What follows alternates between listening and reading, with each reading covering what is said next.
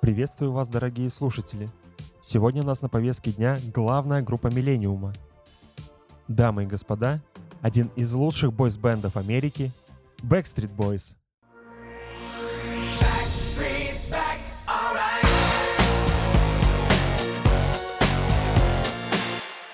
Группа Backstreet Boys берет свое начало в 1993 году в городе Орландо, где 15-летний Эйджей Маклин 20-летний Хауи Дорроу и 13-летний Ник Картер оббивали пороги музыкальных кастингов и часто пересекались между собой. Однажды ими было принято решение объединиться в трио, когда парни выяснили, что все тяготеют к классическому соулу.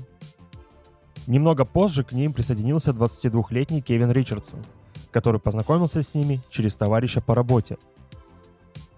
Парни начали поиски пятого участника – и Кевин протащил в коллектив своего кузена, 18-летнего Брайана Литрала, с которым в детстве пел в церковном хоре. Новообразовавшийся квинтет взял себе название в честь одного из местных рынков, который в вечернее время становился местом сбора молодежи. Название буквально переводится как «парни задворок». Над коллективом взял шефство продюсер Лу Перлман. Сейчас я сделаю небольшое отступление – Луис Джей Перлман родился 19 июня 1954 года во Флашинге, штат Нью-Йорк. Он был единственным ребенком в семье.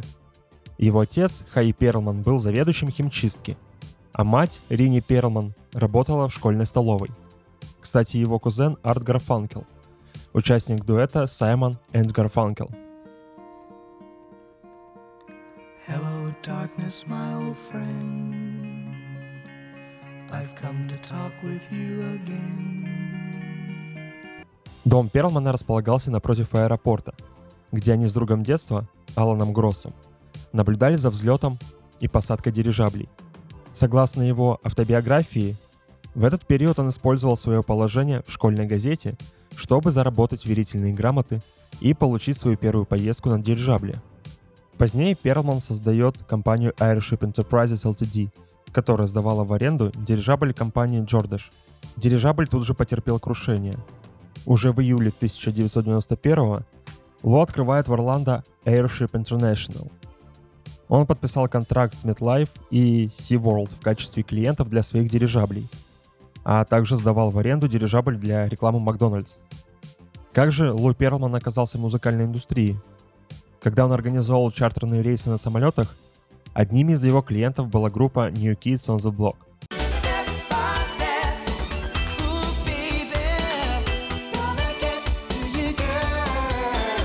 Лоу был поражен тем, что эти парни в юном возрасте зарабатывают миллионы долларов на продаже пластинок, гастролях и на продаже мерча. В итоге Лу Перлман создает компанию Transcontinental Records, а Backstreet Boys стали первой группой этого лейбла – Теперь мы снова возвращаемся к бойсбенду. Первое выступление группы состоялось 8 мая 1993 года в океанариуме SeaWorld для трехтысячной аудитории. Далее пошли выступления в местных школах, ночных клубах, торговых центрах. Менеджером группы, к слову, стал бывший менеджер New Kids on the Block Джонни Райт. В феврале 1994 года группа подписывает контракт звукозаписывающей компанией Jive Records – а в июне записывает дебютный сингл «We've Got It Going On».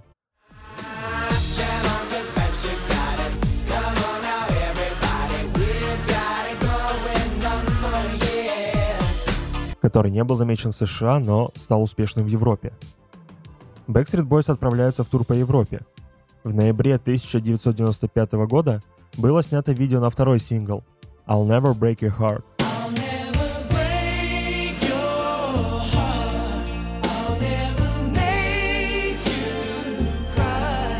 который был выпущен 12 февраля 1996 года исключительно в Европе. Популярность парней в Европе росла. В апреле 1996 года Группа сняла видео на третий сингл «Get Down».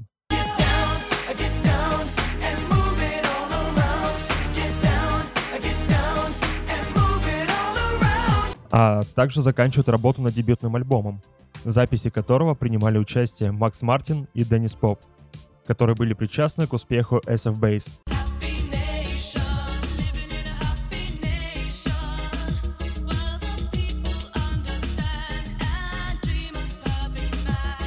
Одноименный дебютный альбом выходит 6 мая 1996 года во всем мире, за исключением США и Канады. Но позже все-таки альбом вышел в Канаде в октябре 1996 года. Во время тура в Азии и Канаде альбом становится платиновым, а билеты на 57 анонсированных европейских концертов были все раскуплены. Backstreet Boys стали одними из самых успешных начинающих артистов в мире – В мае 1997 года сингл Quit Playing Games поднимается на второе место Billboard 100.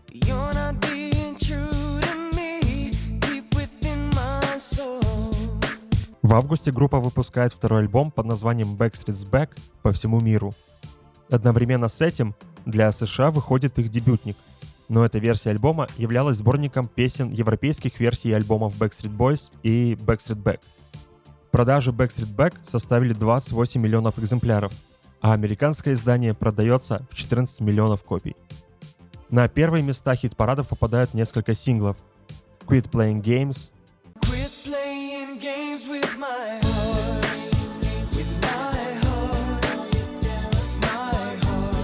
Everybody,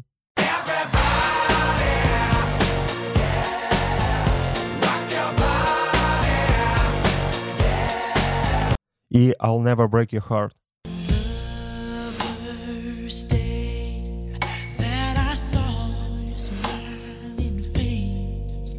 Группа была номинирована на Грэмми как лучший новый исполнитель. В декабре 1997 года начало берет концертный тур на 60 городов в 20 странах мира. Но тур пришлось прервать из-за проблем со здоровьем Брайана Литрелла, у Брайана был врожденный порог сердца. Соответственно, многочасовые концерты с танцами и песнями были большими рисками для жизни Брайана. В интервью Литрел рассказал, что менеджмент группы откладывал необходимое лечение. Время на перерывы не было, но в итоге Брайану была проведена операция на открытом сердце. Спустя 8 месяцев восстановления тур был продолжен. 18 мая 1999 года. Знаменательная дата. Ведь в этот день выходит он, Миллениум.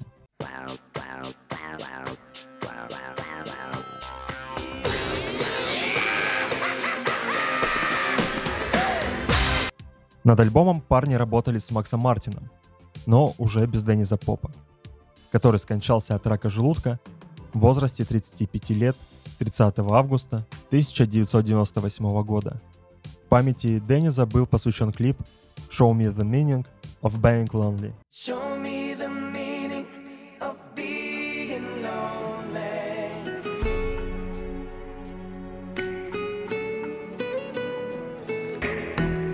В первую неделю продаж альбом был продан в 1 миллион 134 тысячи экземпляров, чем побил рекорд продаж – из альбома было выпущено 4 сингла. I Want It That Way,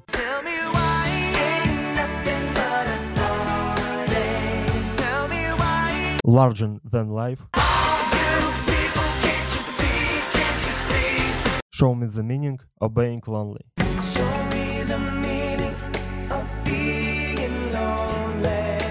И The One.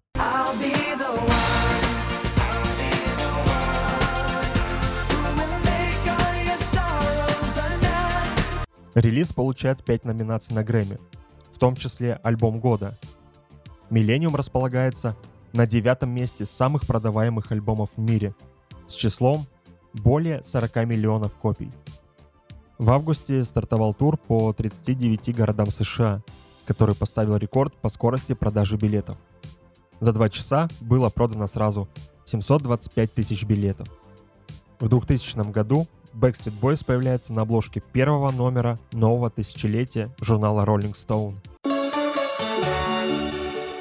В ноябре 2000 года выходит четвертый альбом Black and Blue.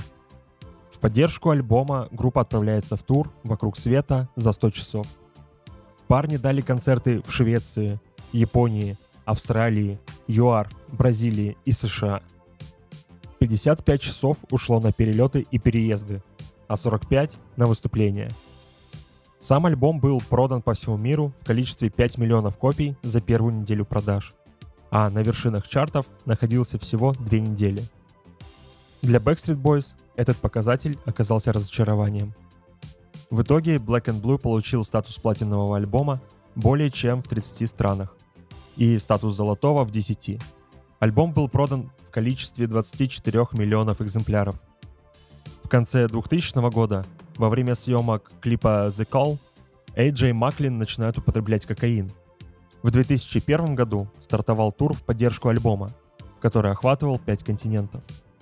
Летом 2001 года AJ начинает лечение от алкогольной и наркотической зависимости, а также от депрессии.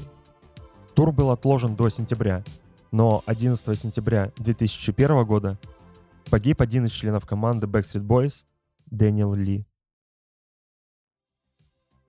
В октябре 2001 года был выпущен сборник хитов The Hits Capture One.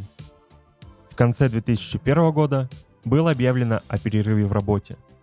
Во время перерыва Кевин Ричардсон начинает карьеру на Бродвее, играет роль адвоката Билли Флина в мюзикле «Чикаго», а Ник Картер выпускает сольный альбом Now or Never. Брайан, Хауи и Эйджей также работают над сольными альбомами. В декабре 2003 года Эйджей Маклин принимает участие в шоу Опры Уинфри, где впервые рассказывает о своих зависимостях. Остальные участники группы решили прийти и лично поддержать Эйджея. Их появление в студии стало приятной неожиданностью для Маклина – Группа появилась на публике в полном составе впервые за два года. В 2004 году Backstreet Boys дали несколько концертов, которые символизировали возвращение. 28 марта 2005 группа выпускает новый сингл Incomplete.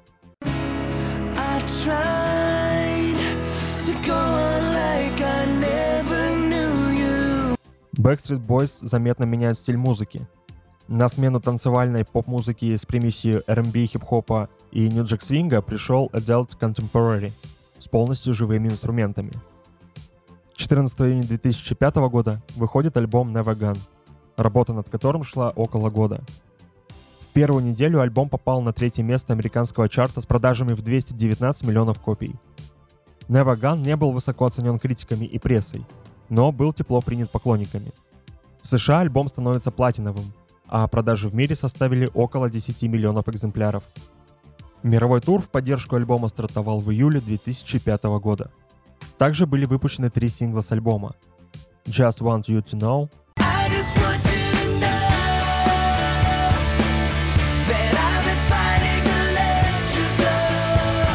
Crawling Back To You,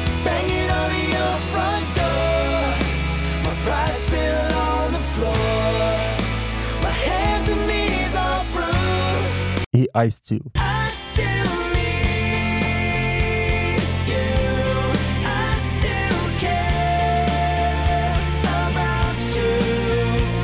2 мая 2006 выходит сольный альбом Брайана Литрелла с религиозной тематикой Welcome Home.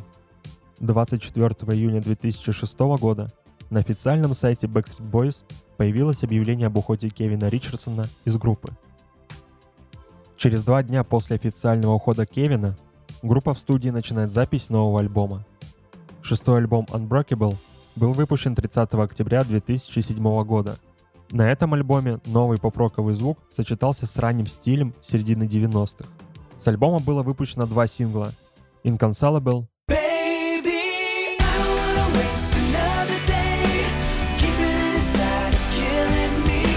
и Helpless When She Smiles.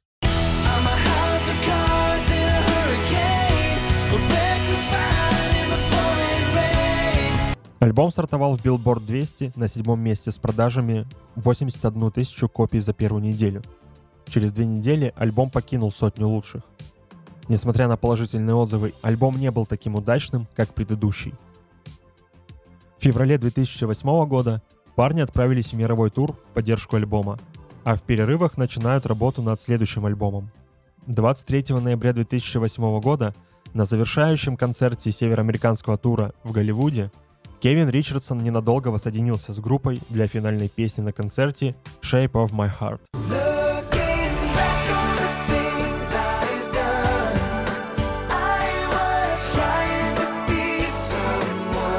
Далее группа начинает работу над альбомом This Is Us и решает вернуться к танцевальной поп-музыке. Несколько песен на этапе создания альбома попадают в сеть, и отзывы об этих песнях помогают парням в дальнейшей работе над альбомом.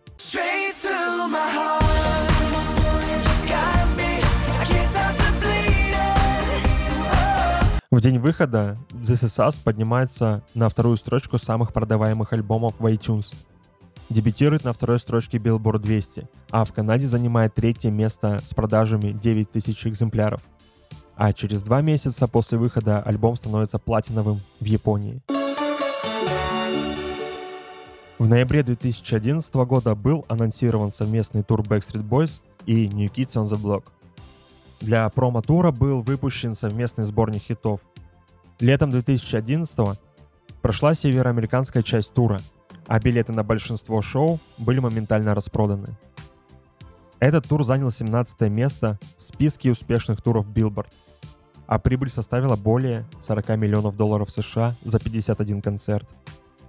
Тур продолжался до конца июня 2012 года. Включал в себя 80 концертов в Северной Америке, Европе, Австралии и Азии. 29 апреля 2012 на концерте в Лондоне было объявлено о возвращении Кевина Ричардсона в состав группы. В июле 2012 года парни отправляются работать над новым альбомом в Лондон, а 6 ноября 2012 года выходит первый за 6 лет сингл с участием Ричардсона. Рождественская песня «It's Christmas Time Again».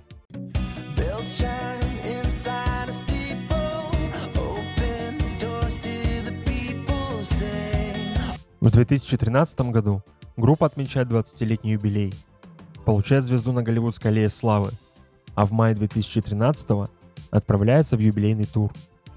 Сам тур продлился более двух лет и включал концерты в Азии, Европе, Океании, Северной и Южной Америке. Первый сингл In a World Like This с одноименного альбома вышел 25 июня 2013 года –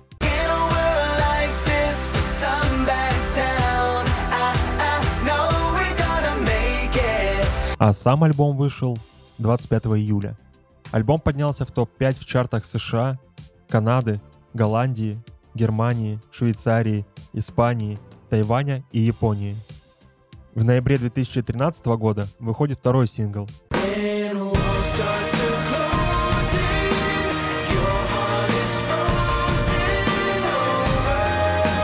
30 января 2015 года кинотеатрах США выходит документальный фильм о Backstreet Boys. Фильм охватывает всю карьеру парней, включая запись «In a World Like This». Во всем мире документалка выходит 28 марта 2015 года. В 2019 году выходит альбом DNA и становится чарт-топером впервые за 18 лет карьеры группы.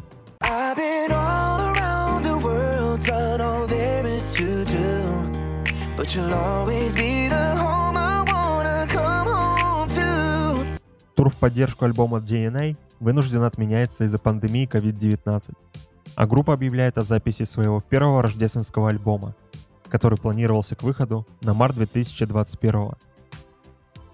14 августа Ник Картер сообщает о завершении записи альбома, однако производство не завершили к срокам из-за все той же пандемии – в итоге релиз перенесли на 2022 год.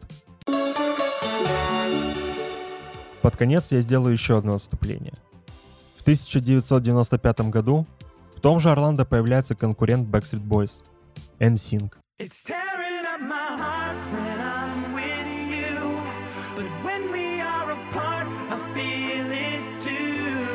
Ко всему прочему, группа выглядела как калька с Backstreet Boys. Пять парней – Джастин Тимберлейк, Джейси Чейзес, Лэнс Басс, Джой Феттон и Крис Киркпатрик. Звучали NSYNC плюс-минус одинаково. Don't,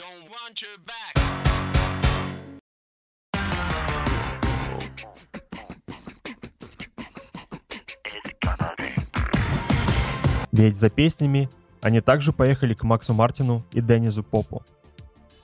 Какое-то время NSYNC не воспринимали всерьез, считая дешевой копией Backstreet Boys. Но отличало их от Backstreet Boys то, что акцент был слегка смещен в сторону танцев. Так кто же создал NSYNC? А все тот же Лу Перлман. Сам Лу говорил, что если есть Макдональдс, будет Бургер Кинг. На смену Коле придет Пепси. Почему же мне самому не создать эту копию? Парни из Backstreet Boys долго не знали о группе «Двойники». Лу Перлман очень хорошо скрывал свой второй проект. Известно все стало после больших успехов NSYNC.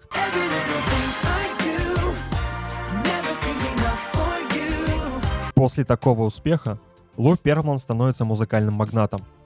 Создает еще несколько музыкальных проектов. Odd Town,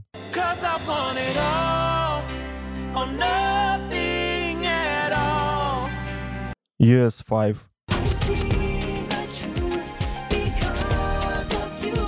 и девичью группу Innocence.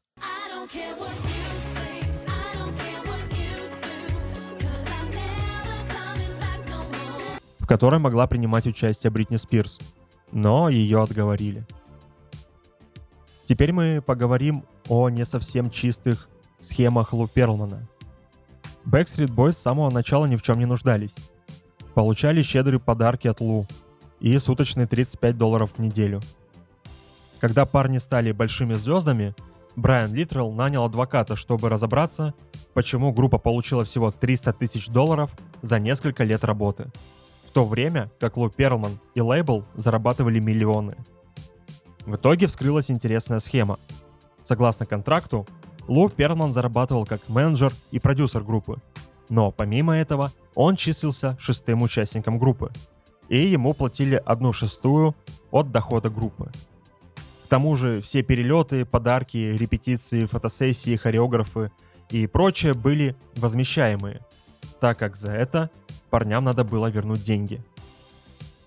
У NSYNC были похожие проблемы. После нескольких лет работы, когда они уже стали звездами, Лу решил собрать участников группы с их родителями на вручение чеков за работу. Участникам группы вручили чеки всего лишь по 10 тысяч долларов за несколько лет работы – в итоге первыми подали в суд участники Backstreet Boys. NSYNC последовали их примеру. А в целом, на Лу Перлмана подавали суд все музыкальные группы, за исключением US5. Все дела против Перлмана были выиграны истцами, либо урегулированы во внесудебном порядке. В 2006 году вовсе выяснилось, что Лу Перлман создал финансовую пирамиду – обманув инвесторов на сумму более 300 миллионов долларов.